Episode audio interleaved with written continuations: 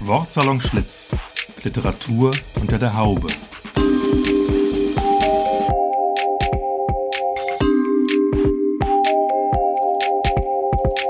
Ein Podcast über Literatur, Buch, Stadt und Szene aus dem ehemaligen Frisiersalon Schlitz in Frankfurt.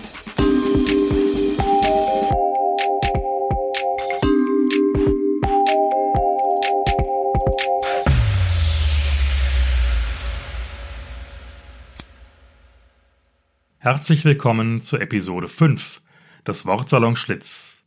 Ein Podcast über Literatur, Stadt und Szene, über Worte, Orte und Bücher aus dem ehemaligen Frisiersalon Schlitz in Frankfurt-Rödelheim. Diesmal nur mit mir, der Külstrunk, Silke Hartmann, pausiert für diese Sendung, wird dafür aber die nächste Sendung alleine moderieren. Heute ist unser Thema Poesie ohne Ort. Es geht also darum, ob Poesie heute noch reale Orte und Räume zur Entstehung oder Entfaltung braucht und inwieweit virtuelle Räume auch poetische Räume sein können. Es geht darum, ob es überhaupt noch reale Menschen braucht, um Poesie herzustellen und wie poetisch kreativ künstliche Intelligenz mittlerweile geworden ist. Mein Gast ist der Datenpoet Jörg Pieringer aus Wien, der uns natürlich standesgemäß virtuell per Zoom-Konferenz zugeschaltet ist.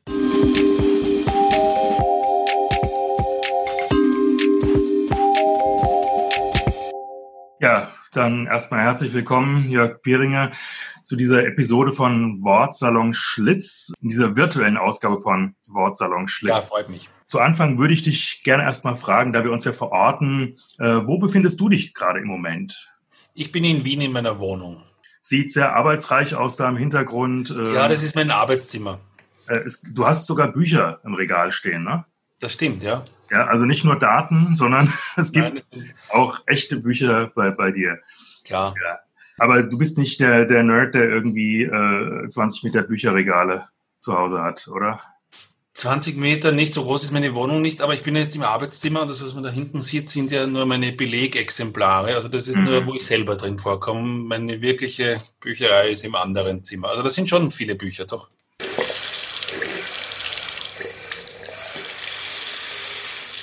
Die zweite Frage, die jetzt äh, auch mit unserem Podcast ein bisschen zu tun hat, führt ein bisschen weg vom Thema. Das ist einfach die Frage, wann warst du zum letzten Mal beim Friseur? Ich war ziemlich schnell, nachdem, nachdem der Lockdown in Österreich aufgehoben worden ist, beim Friseur. Also eigentlich, ich glaube, eine Woche nachdem es möglich war. Mhm. Das hat den Grund, weil ich ja beim, beim Bachmann-Preis war und gerne wollte, dass ich ja. für die Aufzeichnung dafür eine Frisur habe, eine neue. Okay, ist das die Frisur, die du jetzt gerade hast auch? Ja, so, die war ein bisschen kürzer schon, aber. Ja, aber, aber ungefähr. Also vorher hast du eher so, so lange Mähne gehabt und. Äh, ja, es war schon zu lang, ja. Ja, ja, und das ist heute für, für moderne Poeten nicht mehr so die Frisur dann, oder? Na, ich weiß nicht, ich habe das jahrelang, habe ich ja wirklich lange Haare gehabt und dann ja. irgendwann habe ich mich entschieden, nein, jetzt mache ich nicht mehr. Vielleicht kommt's wieder.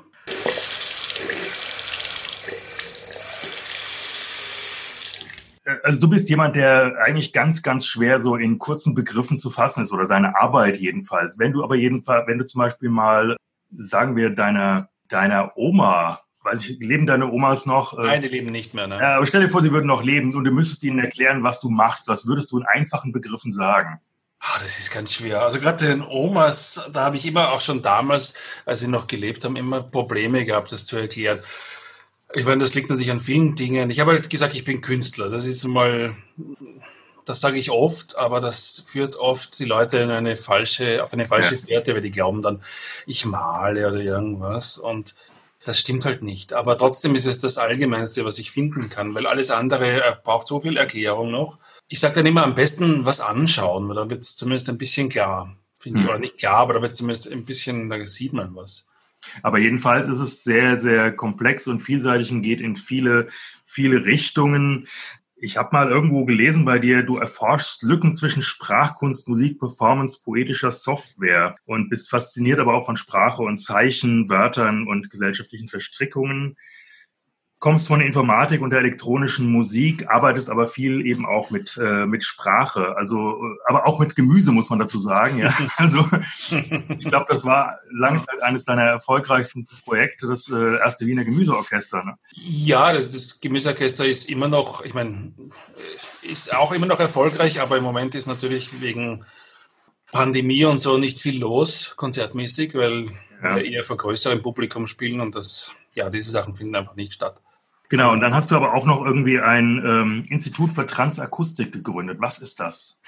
Ja, das Institut für Transakustische Forschung ist eigentlich, ich meine, das ist aus der, aus der unter Anführungszeichen Not entstanden, eine rechtliche Konstruktion für das Gemüseorchester zu finden. Das war der Anfangsgedanke, aber das hat sich dann verselbstständigt. Also inzwischen erforschen wir einfach alles, was mit ähm, Akustik zu tun hat und beziehungsweise den Randgebieten der Akustik. Also das sind dann so Sachen wie, was weiß ich, Alltagskultur. Jetzt machen wir gerade ein Projekt zum Thema Kaffee. Das, vor zwei Jahren haben wir so, so Expeditionen im Stadtraum gemacht. Da sind wir zu Fuß gegangen, mit dem Fahrrad gefahren, immer in größeren Gruppen oder mit der Straßenbahn gefahren oder wir haben uns so Motorboote ausgeborgt und sind die alte Donau, äh, haben die alte Donau erforscht. So sind immer ein bisschen so performative Projekte zum Thema Akustik und Randgebiete. Das heißt, das bist eben nicht nur du, sondern das ist eine mhm. ganze Gruppe von Leuten, die sich wahrscheinlich auch aus dem Gemüseorchester rekrutieren. Genau, ja, das ist eine Gruppe von vier Leuten und äh, die, aber wir laden dann immer viele Leute ein, die uns helfen, das Gebiet der Transakustik zu erforschen. Was sind eigentlich so jetzt im Moment die, die Kernbereiche, an denen du arbeitest? Zum einen ist es halt immer noch die elektronische Literatur, wobei dieser Begriff ein bisschen problematisch ist. Hörst du diesen Lärm von draußen? Soll ich das Fenster zumachen? Ja, der klingt nicht so elektronisch, ja. Ja, ich mache das Fenster zu, ich tue da irgendwas hämmern.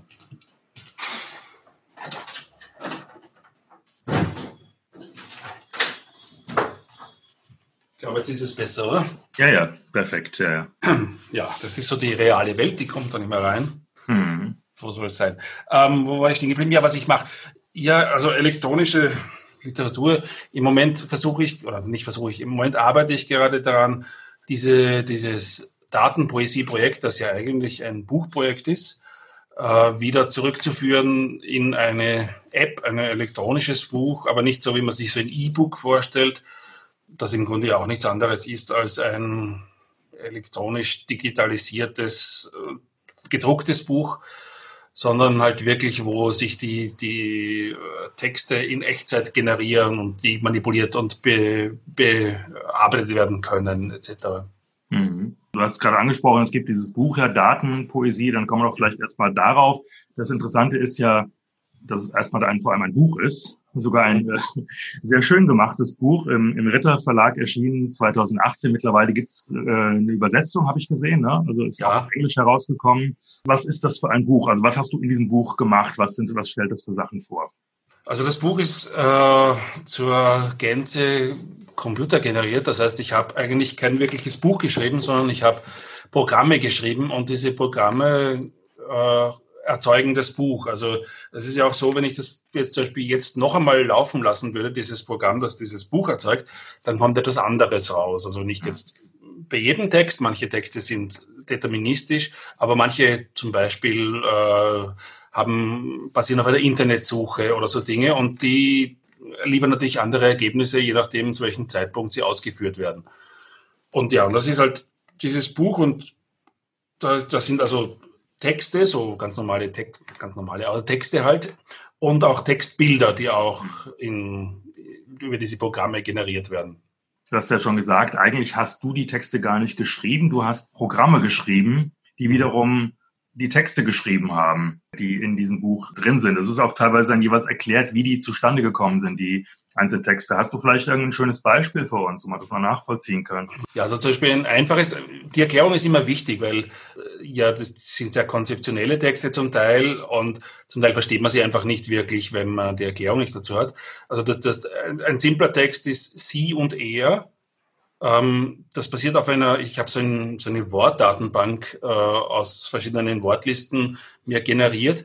Und dieses, dieser, dieses äh, Gedicht ist basiert auf einer Suche in dieser Wortdatenbank. Und zwar sucht sie nach Wörtern, die mit sie beginnen, Zum Beispiel ich siebe, also das beginnt, das Wort siebe beginnt mit sie. Gleichzeitig ein ähnliches Wort, wo das sie, also S-I-E, durch er ersetzt wird. Deswegen heißt es sie und er. Und bei siebe ist es dann, siebe ist das sie-Wort und erbe ist das er-Wort. Und das gibt es eben dann. Und, und alle Wörter, die sozusagen in dieser Wortliste gesucht wurden, ergeben dann dieses Gedicht. Und ich lese das vielleicht mal vor. Das ist Siebe und Erbe, siebend und erbend, siebt und erbt, siebtet und erbtet, siede und erde, siedend und erdend, siedet und erdet, siedete und erdete, siele und erle, siena und erner, Seeds und Erz. Das sind alle Wörter, die genau diesen Kriterien entsprechen. Und man sieht schon, es ist nicht, nicht, eine normale, nicht ein normales Wörterbuch, sondern es ist, dadurch, dass es so eine Wortliste ist, sind auch alle Formen drinnen. Also es sind jetzt nicht nur im Nominativ oder im Infinitiv die Wörter, sondern eben auch in allen Konjugationen etc. Mhm. Genau, also du hast jetzt schon ein bisschen so eine Methode ähm, erklärt oder äh, wie das funktioniert. Ich habe das Gefühl, es sind so eine Reihe von Methoden, die du jeweils angewendet hast oder nachdem du die äh, Programme dann jeweils äh, geschrieben hast oder programmiert hast. Was sind da so die, die wichtigsten Methoden? Boah, es sind wirklich sehr viele. Also zum Teil sind es halt so, so wie ich jetzt gerade erklärt habe, so eher so ein bisschen konzeptionelle, die nach ein bisschen Suchen, mhm. na, auf Suchen basieren. Zum Teil sind es aber auch so Dinge wie äh, künstliche neuronale Netze, die in der künstlichen Intelligenzforschung verwendet werden äh, es sind Übersetzungsalgorithmen, die ich verwende, also zum Beispiel sowas wie Google Translate oder so, auf die ich zurück und dann halt so Versuchsanordnungen konstruiere. Oder es sind, ähm, was ein bisschen nachschauen, ja, es sind Kombinationen, Permutationen, es sind sowas wie Anagramme kommen vor. Alt alles immer Computer erzeugt. Das heißt, der Computer sucht dann nach Anagrammen und nach sinnvollen etc. Mhm. Ich meine, wenn man das jetzt so sieht, dann äh, sieht das durchaus nicht ganz unähnlich aus wie das, was früher auch in der konkreten Poesie schon passiert ist. Das, äh, Gibt es da eine Verbindung? Ja, selbstverständlich. Ich meine, die gibt es auf jeden Fall. Vor allem, wenn man die Bilder ansieht, mhm. ähm, vielleicht noch, noch ähnlicher zu dem, was, was in diesem Buch vorkommt, ist das, was äh, die Uli Pro gemacht haben, äh, die eben eigentlich im Grunde das Gleiche gemacht haben oder nicht das Gleiche, was Ähnliches gemacht haben, allerdings auf analoge Weise. Das heißt, die haben auch sich so Vorschriften überlegt und ähm, diese dann abgearbeitet. Also Vorschriften, das wären dann sozusagen Algorithmen, sowas ähnliches. Dann, so, ja, ja heutzutage würde man dazu Algorithmen sagen. Ähm, damals wurde das halt als, äh, ich glaube im Französischen, Französischen war das so Einschränkungen. Ich kann da. Ja, Constraints sind das die, die Regeln, ja. die, die Einschränkungen. Genau. Ja. Mhm. So haben die das genannt, aber ja, und ist das das, wo du dich auch inspiriert hast äh, aus dieser Ecke oder? Ja, zum einen, also es sind viele Inspirationen, dadurch, dass das Buch relativ dick ist, äh, sind da viele verschiedene Dinge. Ich habe auch viele weggeschmissen, also ist ungefähr ein Drittel mehr hätte ich noch gehabt. Aber irgendwann muss das Buch dann auch ein Ende finden. Ah, das sind aber viele Einflüsse. Das sind Einflüsse eben aus Uli Po, aus der konkreten Poesie. Äh, in Österreich wäre noch die Wiener Gruppe zu nennen. Aber mhm. dann ganz viele Dinge, die halt auch aus dem Netz kommen. Oder natürlich viele eigene Ideen natürlich auch. Ja, es ist ein bisschen so ein, auch so ein Methodenkatalog, was möglich ist und was ja. mich interessiert. Du hast jetzt gerade eben schon Wiener Gruppe, Uli Po und äh, konkrete Poesie genannt. Was sind denn sozusagen die wirklich neuen Methoden, die es sag mal, damals in den 70er, 60er, 70er Jahren, 50er Jahren äh, wirklich noch nicht gab? Du hast zum Beispiel von, von neuronalen Netzen oder KI gesprochen. Was für eine Poesie produziert denn eine KI? Oder ja, unterschiedlich. Ich meine, das ist immer ein bisschen problematisch. Ich habe das Buch vor zwei Jahren geschrieben, also ge gemacht, muss man fast sagen.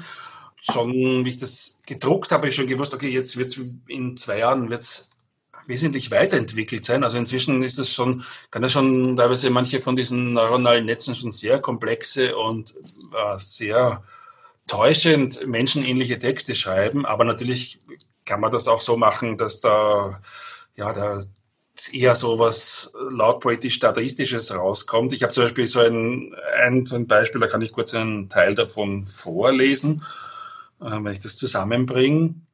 Da fallende der Spunfen dein Säunen, die zu wie er den warten, am die in der Stahle, Mons Weine Halder und Werder, und lu sehr seiren all des Breben, der des Surde wiede.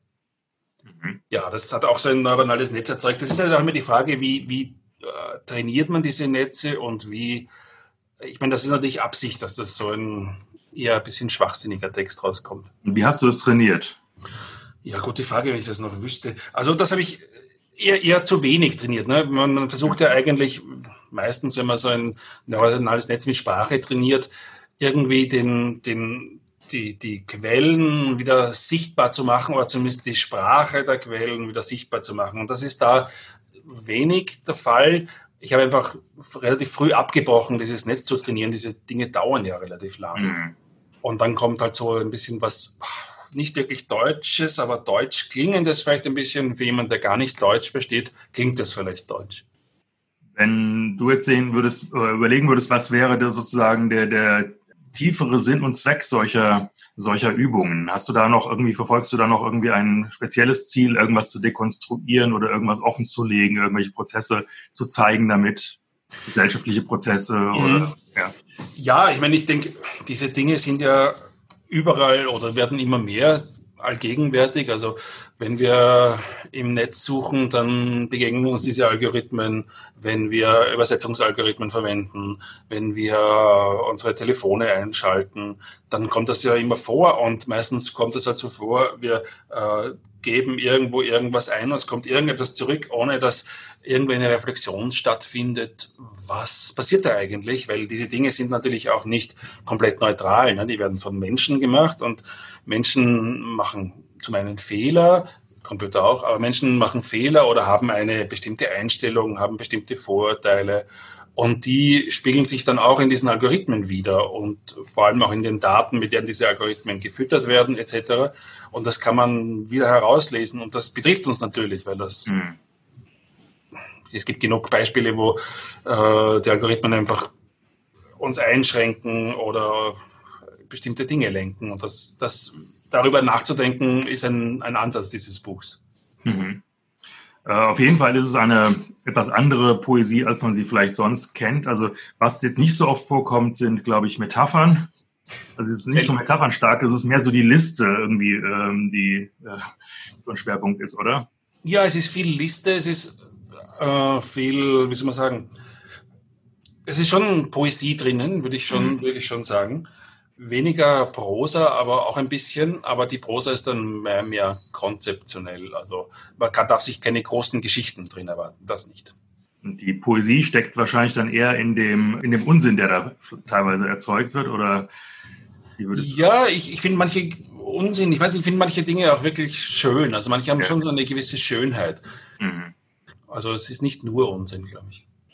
Und natürlich. Aber, aber der Fehler ist schon auch irgendwie interessant, ne? die Dinge natürlich. so zu nutzen, dass sie quasi Fehler produzieren, oder? Also das macht Na, natürlich, auch. natürlich, ja. natürlich. Und, und vieles ist natürlich auch so ein bisschen wie, wie konzeptionelle Kunst. Also das, das Konzept hat, ist auch Teil der Poesie. Also man muss bei manchen Dingen schon auch verstehen, wie es funktioniert. Mhm. Wobei ich immer versuche, das zu erklären. Also es ist nicht so, dass man das jetzt von vornherein wissen muss. Manche ja. Dinge funktionieren, glaube ich, auch ohne Konzept, aber, aber manchmal ist es dann noch erleuchtend, wenn man noch das weiß, wie es gemacht ist und was die Intention dahinter ist. Mhm. War irgendwie diese, äh, dieses Interesse an Sprache, an, an Wörtern eigentlich schon immer bei dir da? Ich dachte, du kommst eher so ein bisschen aus der Musikecke, aus der elektronischen Musik. Hat sich das entwickelt jetzt in der letzten Zeit? Hm, nein, es ist eher umgekehrt. Also ich würde sagen, ich habe eher mit Sprache begonnen. Also so mhm. wie ich so 17 war, habe ich schlechte Gedichte geschrieben, wie so viele Leute und habe nicht mehr aufgehört damit. Und die elektronische Musik ist eigentlich auch aus dieser Beschäftigung mit Sprache entstanden, weil ich das Gefühl gehabt habe, ähm, so wie äh, viele Bücher präsentiert werden oder viele Texte präsentiert werden, so will ich das nicht machen. Also ich will nicht äh, auf eine Bühne gehen und aus einem mhm. Buch vorlesen. Das ist mir irgendwie zu, ja, zu wenig. Also da, ich frage mich dann immer, manchmal auch als Zuschauer, was tue ich eigentlich hier, wenn ich das Buch manchmal besser lesen könnte als der oder die, die da vorne vorliest. Und deswegen wollte ich... Gibt es denn jetzt eine Lesetour mit dem Buch? ja, ich habe das schon gemacht. Also ich meine, dadurch, dass es 2018 herausgekommen ist, ist das natürlich schon teilweise passiert. Aber ja, da habe ich eine Performance entwickelt, wo ich dann auch das Publikum einbeziehe. Also viele von diesen Dingen kann ich ja live machen. Ne? Die, wenn ich das Publikum zum Beispiel nach einem Wort frage und die geben mir ein Wort und ich tippe das dann ein, dann erzeugt das Programm ad hoc ein Gedicht, das auf diesem Wort basiert oder, oder so.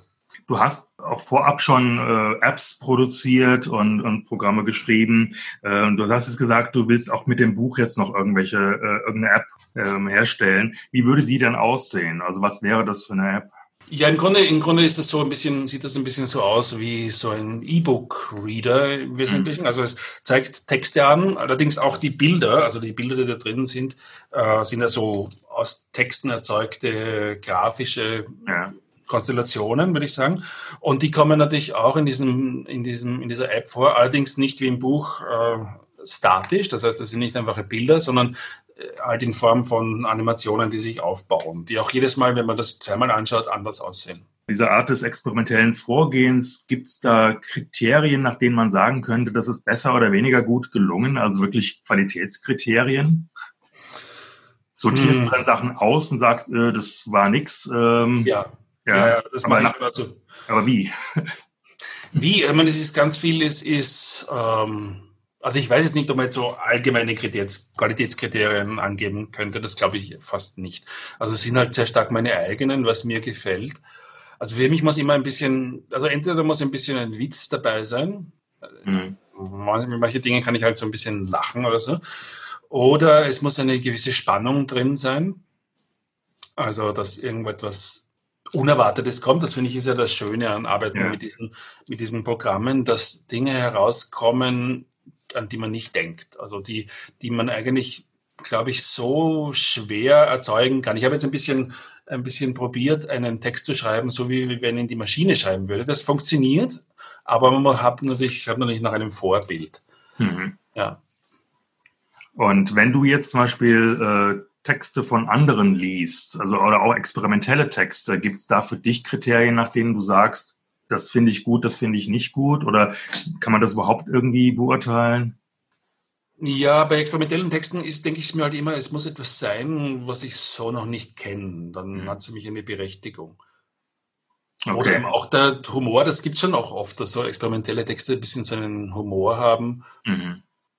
Also letzten Endes schon auch die klassischen äh, Kriterien wie Originalität, irgendwie Spannung, Dynamik, äh, sowas in der Art. Ja, ja, ich fürchte, das ist nicht viel anders. Also das ja. ist ja. Das, Aber es, es gibt in der, ich habe das Gefühl, in der experimentellen Szene wird sehr, sehr wenig über sowas diskutiert. Ja, man macht irgendwie, aber man tauscht sich wenig über so Kriterien aus. Also wann ist so ein Text auch mal gescheitert oder ähm, kann ein Computer an einem Text scheitern? Ähm, ja, klar, ja, klar. Ich bin, das, was in diesem Buch ist, ist ja dieses Ergebnis von, weiß nicht wie vielen Wiederholungen von denen. Ja. Ich, ich, schreibe ein Computerprogramm, probiere das aus und dann kommt irgendwas raus, was ich langweilig finde. Dann gibt es zwei Methoden. Entweder ich gebe es auf mhm. oder ich verändere das Programm so, dass was Interessanteres rauskommt.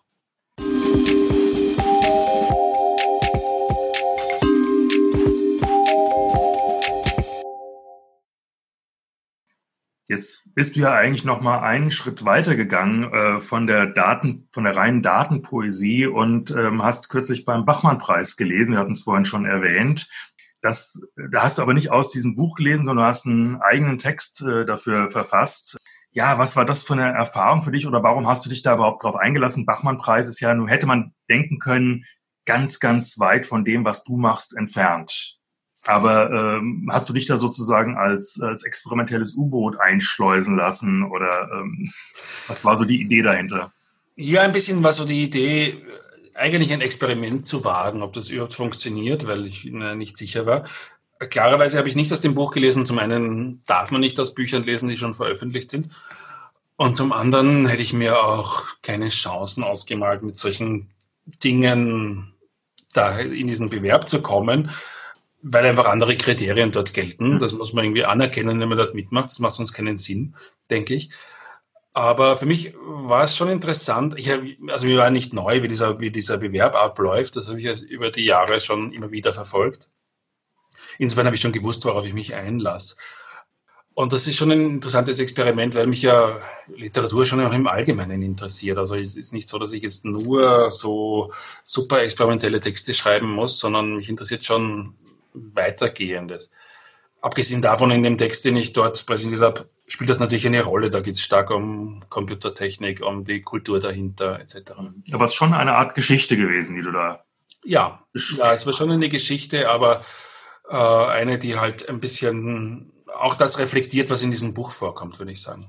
Mhm.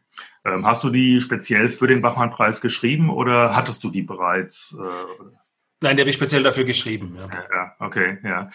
Ich habe da ja auch mal ein bisschen reingeguckt, also es, es wirkt ein bisschen so wie äh, eine Geschichte über auch eine ja, zerstörte Utopie. Kann das sein? Ja. ja, ja, das ist natürlich der Fall. Also das ist die verlorene Utopie des Internets, ja. würde ich mal sagen. Ne? Vielleicht kannst du da noch ein bisschen mehr drüber zu sagen, auch vielleicht zu deiner eigenen Haltung dazu. Also hast, du hast selbst irgendwie wahrscheinlich auch eine äh, andere Vorstellung davon gehabt, wie sich die Dinge entwickeln könnten. Mhm. Und äh, wie ist da der gegenwärtige Standpunkt oder wie, wie, wie findest du das im Moment? Wie, wie ist die Situation? Naja, wie das so aufgekommen ist oder wie das so größer geworden ist. Ich meine, ich bin schon seit, ich habe seit 1997 eine Homepage, also ich bin schon wirklich jetzt lang, bewege ich mich in diesen, in diesen in diesem Gebiet, schon mhm. lange bevor andere damit experimentiert haben. Und äh, damals hat es halt, also vor allem dann so um 2000 herum wirklich fast naive Utopien gegeben, dass das halt irgendwie die Welt demokratisieren würde, etc. Das wäre natürlich schön gewesen, aber so ganz geglaubt habe ich nie daran, weil wir einfach in einer Gesellschaft leben, ja, die es hat natürlich die Welt verändert, das Internet. Die Frage ist, ob es zum Guten verändert hat. Äh, oder nur zum Guten. Es hat viel Gutes, glaube ich, bewirkt, aber natürlich äh, auch große Probleme aufgeworfen. Und äh, in den Anfangszeiten hat es schon viele Leute gegeben, die halt wirklich so euphorisch fast waren, was das alles bedeuten wird, wie frei und offen die Welt werden wird. Und das war natürlich immer ein bisschen naiv, würde ich sagen. Andererseits ist es natürlich schon ein bisschen traurig zu sehen, dass halt diese, diese, dieser Idealismus einfach nicht mehr da ist, der damals geherrscht hat und jetzt halt einfach ja vieles übernommen wurde durch kommerzielle äh, multinationale Konzerne etc. Mhm. Ja, man muss da glaube ich keine Namen nennen, aber ja, also das ist sicherlich das eine Problem mit der mit der Kommerzialisierung und gab es aber dann irgendwie so einen Kipppunkt, also du hast zum Beispiel irgendwie de, den Datum 9-11, glaube ich, hast du auch nochmal reingebracht als, als so ein Kipppunkt. Warum war das irgendwie ein Kipppunkt für dich? Naja, das ist natürlich ein Kipppunkt, weil, weil im, im Gefolge von dem irgendwie erkannt worden ist, dass oder erkannt worden ist, die, die, die Staaten beschlossen haben, das Internet könnte eine Gefahr sein. Also das ist nicht nur 9-11, sondern das sind auch die Proteste in, in Seattle und diese Globalis Antiglobalisierungsbewegung und so weiter, die natürlich auch die, die Staaten dazu gebracht hat, das Internet zu regulieren und äh, oder Überwachungsmaßnahmen zu starten.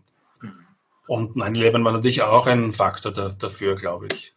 Mhm. Und das ist ein Grund, warum, warum auch diese Kommerzialisierung, glaube ich, so gut funktioniert hat. Also gleichzeitig Kommerzialisierung plus Regulierung, also auch von mhm. staatlicher Seite dann, ja. ähm, die sozusagen diese Utopie ein bisschen zum, zum Kippen gebracht hat. Wobei wahrscheinlich, wenn man jetzt mal überlegt, äh, ist natürlich auch tatsächlich die Möglichkeit, äh, wenn du jetzt ein komplett freies Netz hast, dann ist es ja eigentlich auch nachvollziehbar, dass sich da auch Leute einloggen, die vielleicht nicht so nette Dinge im Kopf haben. Ja, also ja, ja klarerweise. Ja. Kannst du als kriminelle Basis benutzen oder als terroristische Basis oder was auch immer. Ne? Das ist ja, ja, ja. Nein, nein, ich, ich würde auch die, also die Regulierung nicht komplett ablehnen. Ich bin sicher niemand, der einer, einer sicher kein Vertreter dieser vollkommen äh, utopischen freien Netzideologie. Das finde ich auch, also das will ich auch nicht. Ich würde nicht wollen, dass sich irgendwelche Nazis da jetzt äh, Beispiel, ja. bewegen können. Das habe ich, da habe ich kein Interesse daran. Das ist klar. Mhm. Ja, aber vielleicht nochmal kurz zurück zum, zum Bachmann-Preis. Ja, wie hast du dich da gefühlt in diesem Ambiente? Oder wie kam es äh, rüber auch? Wie waren die Diskussionen mit der Jury? Naja, zum einen, ich meine, ich bin natürlich von anderen Voraussetzungen ausgegangen, wie, wie ich mich beworben habe, bin ich davon ausgegangen, dass sollte ich genommen werden, ich irgendwann nach Klagenfurt fahre und dann findet das dort statt, Das war natürlich durch die Pandemie nicht möglich. Ja. Es war natürlich lange unglaublich, dass überhaupt stattfindet. Und dann war es schon irgendwie gut, dass es dann so stattgefunden hat.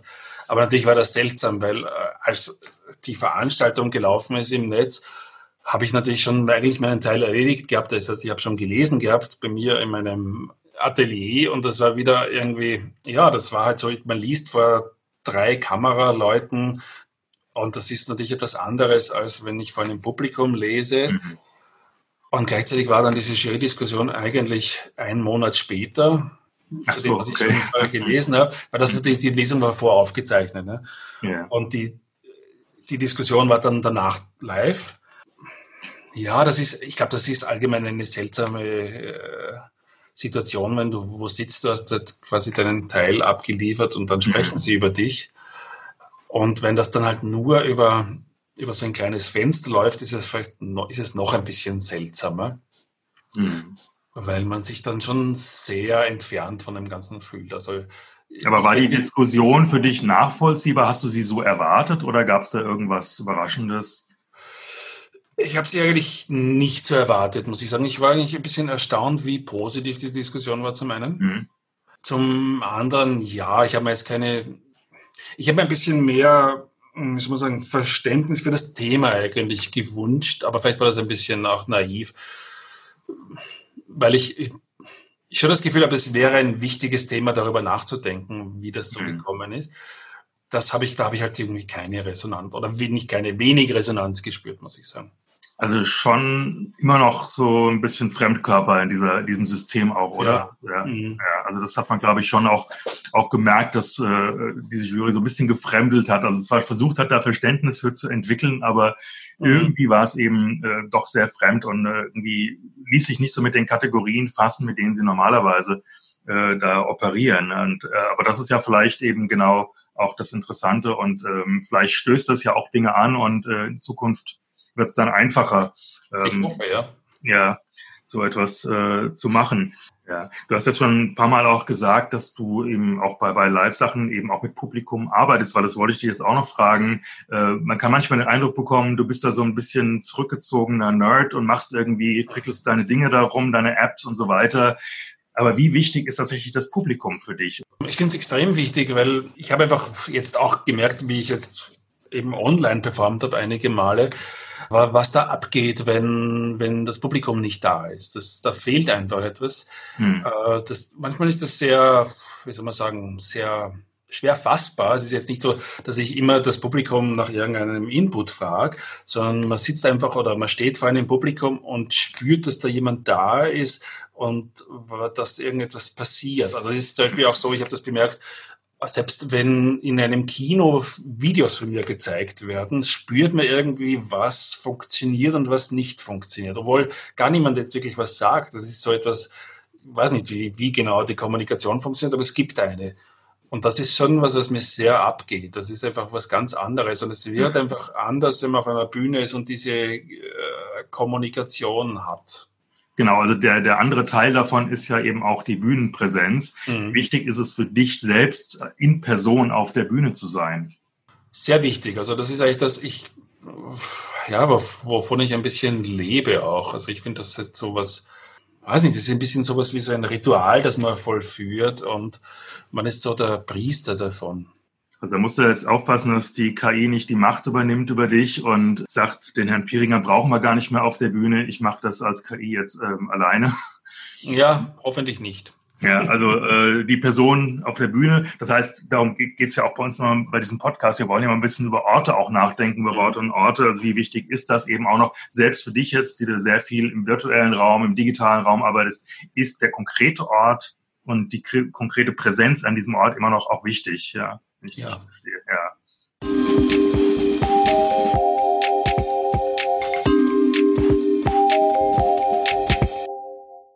Vielleicht eben auch nochmal zum konkreten Ort. Äh, du sitzt ja eben gerade in Wien. Du äh, bist in, bist aus Wien. Was für eine Bedeutung hat Wien als Stadt für dich? Du könntest ja vielleicht auch in Berlin, Chicago, Sao Paulo irgendwo leben mit der, der Art, die du arbeitest.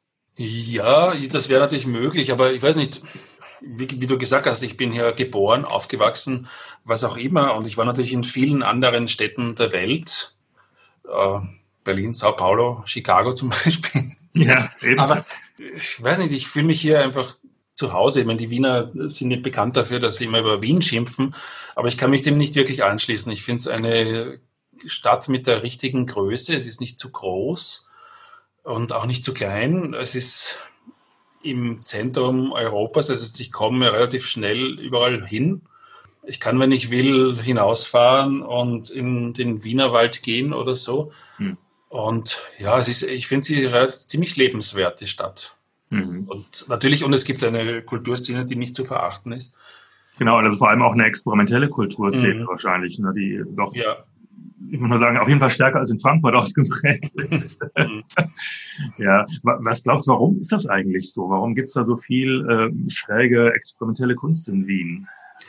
Naja, das hat, glaube ich, historische Gründe. Also zum einen hat ja Österreich das, das Problem, unter Anführungszeichen, ich sehe es überhaupt nicht als ein Problem, aber es war natürlich am Anfang der Gründung der sogenannten Ersten Republik ein Problem, dass es ein vormals riesiges Land plötzlich ein quasi Zwergstaat war.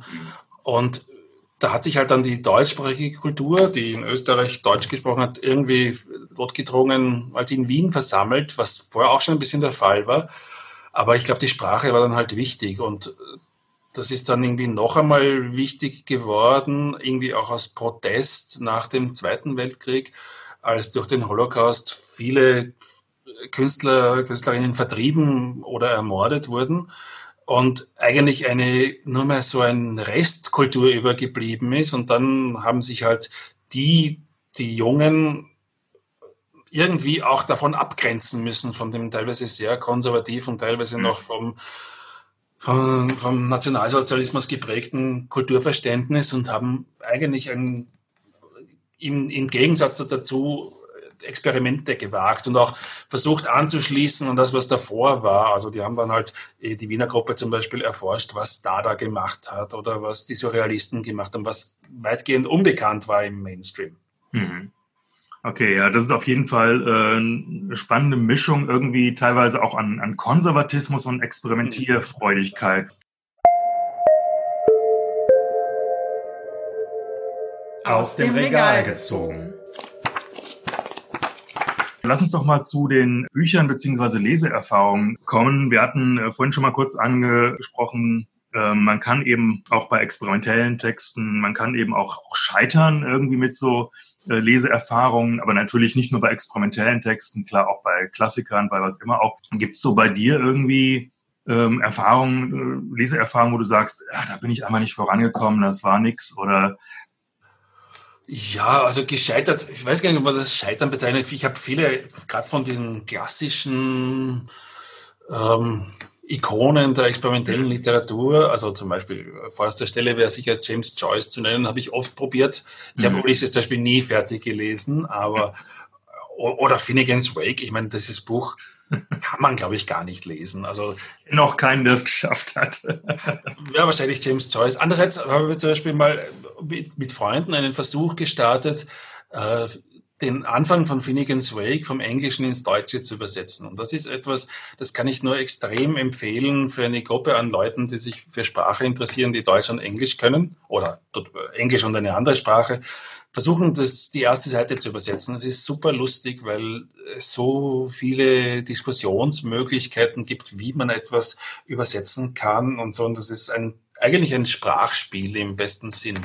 Hm. Also insofern ist es ein Nicht-Scheitern eigentlich. Ja, so habe ich das ja auch kennengelernt, tatsächlich mit dem Übersetzen von Finnegan's Wake. Also ich war ja beim Übersetzungsseminar von Klaus Reicher, der ja eben Joyce übersetzt hat und das war sehr, sehr lustig. Und das andere ist natürlich, was auch sehr lustig ist, wenn man das Ding einfach hört. Ja, ja. wirklich ein, ein Klangpoem, könnte man eben auch sagen. Ne? Also es ist, äh, so kann man das natürlich auch verstehen. Jetzt hast du auch noch ein Buch mitgebracht, was du, äh, was jetzt doch nicht gescheitertes Leseerfahrung ist, sondern was anderes. Ja, ist ein bisschen so Work in Progress, aber das ist äh, das Buch von Marc ah. Adrian, Die Maschinentexte, ist gerade neu herausgegeben von Gerald Gangelbauer und Marc Adrian ist jemand, der mich schon länger beschäftigt hat. Ähm, ein nicht unbedingt Teil der Wiener Gruppe, aber so im Umfeld der Wiener Gruppe, eigentlich ein experimenteller Filmemacher. aber der auch einiges an Literatur produziert hat, und zwar halt Literatur, die ein bisschen so meinem Verständnis von Literatur nahe kommt. Also äh, er hat dieses andere Buch Inventionen geschrieben, äh, wo es darum geht, eigentlich konzeptionelle Literatur zu verfassen, wobei damals äh, der Begriff konzeptionelle Literatur noch nicht bekannt war, glaube ich. Und dieses neue Buch, da sind eben auch dezidiert äh, Texte drinnen, die von Computerprogrammen geschrieben wurden. Es sind teilweise auch Auszüge aus diesen Computerprogrammen abgedruckt. Und das sind halt Texte aus von 1966 bis 1992. Und insofern ist er natürlich da als einer der großen Pioniere der deutschsprachigen Computerliteratur zu nennen, würde ich sagen. Ja, das klingt auf jeden Fall äh, spannend. Ich habe selbst auch noch mal ein Buch mitgebracht und zwar äh, den Roman Hühle von Raul Hausmann. Raul Hausmann ist ja große Dada-Sof der Berlin-Dada-Gruppe gewesen. Ähm, bereits, ich glaube, in den äh, Mitte oder späten 20er Jahren hat er angefangen, diesen Roman zu schreiben auf Ibiza. Also äh, Hausmann war einer der ersten Ibiza-Touristen. Mhm. Ähm, und äh, veröffentlicht ist aber nur ein kleiner Teil, und zwar nämlich von 1933 bis 36, weil äh, ab 1933 musste Hausmann als sogenannter entarteter Künstler äh, Deutschland verlassen und in Exil, ins Exil gehen. Und er ist als erstes Mal nach Ibiza gereist, und zwar in einer in interessanten Konstellation, und zwar mit seiner Ehefrau und seiner Geliebten, also einer Ménage à trois weil Hausmann neben anderen vielen experimentellen Dingen auch eine experimentelle äh, Lebensweise und experimentelle Liebe befürwortet hat. Dann ist es äh, im Prinzip eine Beschreibung dieses Lebens auf der Insel, die ein bisschen tagebuchartig ist, aber gleichzeitig von der Sprache sehr experimentell. Ich tue mich ein bisschen schwer mit der Sprache. Die ist so sehr manieriert, würde ich fast sagen. Fast ein bisschen so August Strammartig, ein Rückfall in Expressionismus, würde ich das fast so sehen. Also gar nicht mehr so dadaistisch, sondern eher expressionistisch. Und gleichzeitig werden auch immer wieder philosophische Fragen abgehandelt, die so ein kleines bisschen Heideggern, finde ich. Äh, also über, über Sein und Wollen und Werden und Hülle heißt ja auch Form und Stoff und also da, da Heideggert so ein bisschen durch den Expressionismus durch. Ja, das ist so ein Buch, wo ich denke, mh, hm, also irgendwie interessant, aber auch irgendwie schräg und äh, also es ist auch wirklich nicht leicht zu lesen. Ist es jetzt irgendwie ein, ein Urlaubstagebuch? Gleichzeitig weiß man, ist es halt das Exil, ja.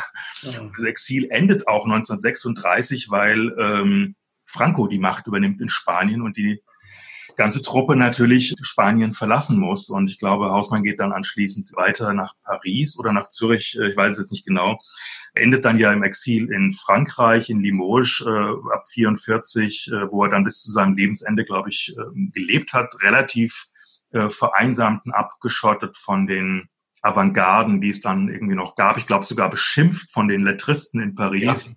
Ja, ja, ist eigentlich eine tragische Geschichte, äh, finde ich. Ähm, also wie viele von den vertriebenen Künstlern tragische Geschichten hatten. Aber trotzdem, dieser Roman ist, ist irgendwie seltsam. Er ist aber tatsächlich nochmal neu aufgelegt worden, weil äh, die Ursprungsversion, die ich jetzt auch kenne, von 1969 eben nur von 1933 bis 36 den Text enthält und äh, der Ursprungstext aber sehr viel weitergeht. Es gibt nochmal eine Neuausgabe, die heißt ähm, Hühle, ein Traum sein in Spanien, herausgegeben von Adelheid Koch, Didier, Belleville Verlag, München 2006. Ist also ein bisschen umfangreicher äh, von der Art, ja.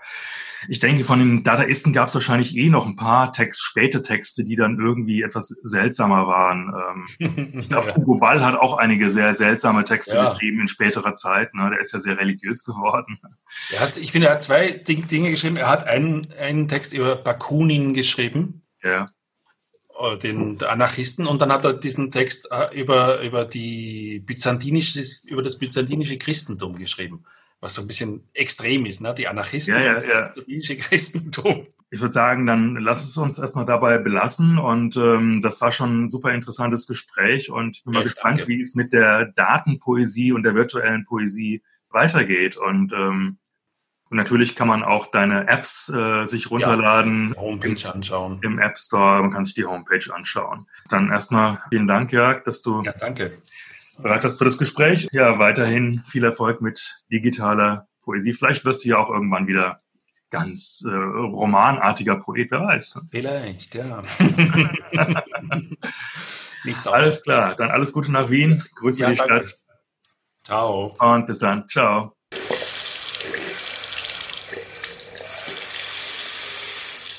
Diese Episode von Wortsalon Schlitz wurde euch heute präsentiert von Dirk Hülstrunk. Das Gespräch mit Jörg Pieringer habe ich vorab als Zoom-Konferenz geführt. Ein herzlicher Dank geht raus, wie immer, an das Kulturamt Frankfurt am Main, das diesen Podcast unterstützt und ermöglicht hat. Neue Episoden gibt es vorerst alle drei Wochen montags. Abonniert uns, damit ihr keine Folge verpasst. Auf unserer Facebook-Seite Wortsalon Schlitz könnt ihr uns Likes und Kommentare hinterlassen. Die nächste Episode von Wortsalon Schlitz wird euch am 12. Oktober von Silke Hartmann präsentiert. Sie spricht mit der Frankfurter Autorin Saskia Hennig von Lange über Bäume, Menschen und Orte der Inspiration. Bis zum nächsten Wortsalon Schlitz.